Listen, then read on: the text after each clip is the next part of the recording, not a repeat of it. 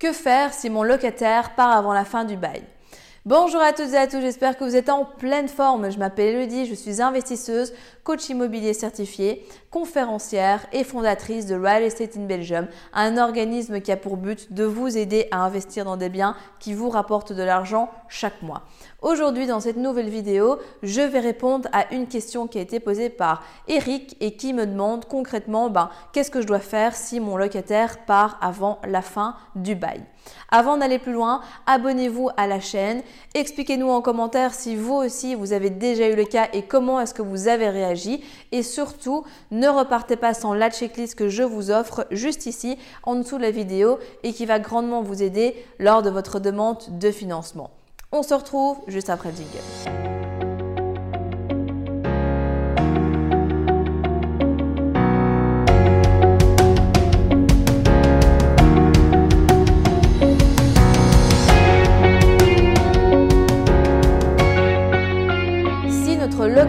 Décide de partir avant la fin du bail, concrètement, qu'est-ce qui se passe? La première chose, c'est surtout de ne pas perdre de temps. Normalement, si vous avez fait un bail en bonne et due forme, votre locataire est soumis à ce qu'on appelle une période de préavis. Cette période de préavis va varier en fonction du type de bail, de la durée, etc. Mais globalement, il y aura un préavis. Ce préavis va vous permettre, vous, en tant que propriétaire, de pouvoir vous retourner. Et ce qui est intéressant, c'est que dès que vous avez reçu le recommandé de votre locataire et que le premier jour du, euh, préavis commence à courir, donc à la date indiquée dans ce dernier, mais vous devez commencer directement à refaire vos procédures de recherche de sorte que vous, ben voilà, vous ne perdez pas de temps. Si, imaginons, on est sur un préavis de un mois, eh bien, vous avez un mois pour trouver un nouveau ou une nouvelle locataire afin de ne pas avoir de vacances locatives. Donc, premier point important, dès que vous êtes notifié de son souhait de partir, vous pouvez décider directement de mettre en route la machine. Parce que si vous attendez qu'il soit parti, etc., pour commencer à faire les visites, tout ce qui s'ensuit, ben vous allez perdre du temps, vous allez potentiellement avoir de la vacance locative. Et qui dit vacances locatives dit de l'argent, dans certains cas, à sortir de votre poche si eh bien, vous aviez besoin de l'entièreté de ce loyer pour pouvoir être à l'autofinancement ou tout simplement eh bien, euh, gagner de l'argent avec ce bien immobilier.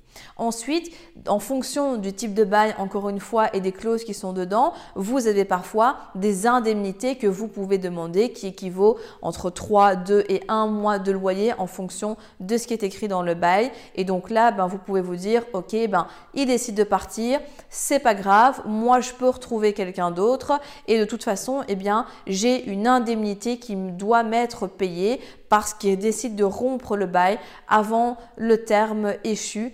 Donc, bah, à ce moment-là, vous gagnez quand même un petit peu d'argent. Cette indemnité, vous êtes libre de l'appliquer ou pas. C'est-à-dire que si on part par exemple sur un exemple avec un préavis de trois mois, trois mois c'est quand même bien pour trouver un nouveau locataire, ça vous laisse vraiment du temps, et que vous avez donc trois mois de préavis plus un mois d'indemnité si la personne part avant le terme, bah, libre à vous à ce moment-là de vous dire ok, bah, je décide d'appliquer cette indemnité ou pas. Personnellement, quand j'arrive à trouver quelqu'un avant euh, l'échéance du préavis, comme je considère qu'il n'y a pas de vacances locatives et que tout se refait comme il faut, je n'applique pas l'indemnité. Par contre, je sais que certaines personnes le font, etc. Donc ça c'est vraiment propre à vous, mais vous savez que de toute façon, bah, vous avez cette indemnité euh, qui équivaut au loyer. On ne parle pas de charge en ce cas-ci, mais vraiment juste un mois, deux, trois mois en fonction de votre bail euh, qui peut être appliqué. Donc vous sécurisez vous en tant que propriétaire bailleur également. Ensuite, ça arrivera certainement plus rapidement dans certains modes d'exploitation que d'autres. C'est-à-dire que l'allocation nue classique est connue pour être peut-être pas un long fleuve tranquille en tant que tel, mais en tout cas pour être beaucoup plus relax par rapport à tout ça. Et donc, ben, permettre à ce moment-là, ben, vous, de pouvoir euh, louer votre bien à une personne qui va rester, etc., qui va pas trop vous ennuyer, d'avoir vraiment un facteur tranquillité qui est assez important.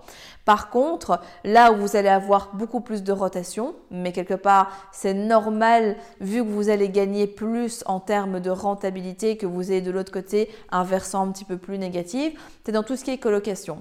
Les colocations ou les beaux étudiants ou les jeunes actifs, etc., qui vous louez, ce sont des personnes qui sont jeunes, sauf si on est sur une colocation pour seniors, mais ce n'est pas le débat dans cette vidéo ici.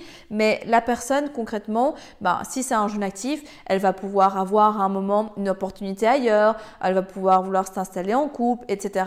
Et donc, bah, c'est des personnes qui euh, vont pouvoir, de leur côté, rompre le bail plus tôt que prévu, etc. Donc, il faut en être conscient et se dire que ça arrivera plus dans ces modes d'exploitation-là, mais que bah, c'est un petit peu entre guillemets la rançon de la gloire puisque vous gagnez plus d'un côté, mais de l'autre, il y a plus de gestion administrative vous verrez que dans certains cas, les personnes resteront longtemps, surtout si vous êtes avec des étudiants, des choses comme ça. Mais de manière générale, avec les jeunes actifs, on remarque quand même qu'il y, a une rotation, un turnover qui est quand même assez important. Donc, soyez-en conscients pour choisir un petit peu aussi votre projet et le mode d'exploitation que vous avez envie de faire. Après, si tout ça vous dérange et que vous n'avez vraiment pas envie de vous prendre la tête, il y a une solution bien simple et efficace. Vous mettez votre bien en gestion, vous laissez le prestataire en question s'occuper de tout ça. Alors oui, vous allez perdre un petit peu en rentabilité, mais vous allez gagner en sérénité, en tranquillité d'esprit.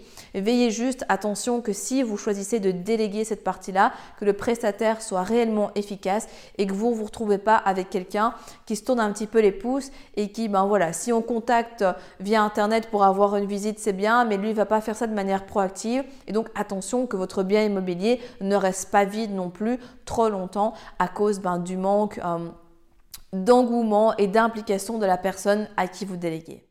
Si vous êtes arrivé jusqu'au bout de la vidéo, c'est qu'il est fort à parier que l'investissement immobilier en Belgique vous intéresse. C'est pourquoi je vous invite à vous abonner à la chaîne YouTube afin de ne manquer sous aucun prétexte les prochaines vidéos exceptionnelles qui vont être publiées. Mais également, surtout, ne repartez pas sans votre cadeau offert. Pour cela, rien de plus simple, il vous suffit de cliquer juste en dessous de la vidéo sur le lien et vous allez accéder directement au que je vous offre et qui va grandement vous aider lors de votre demande de financement. En attendant, je vous dis à très vite, prenez soin de vous et on se retrouve très prochainement pour de nouvelles aventures.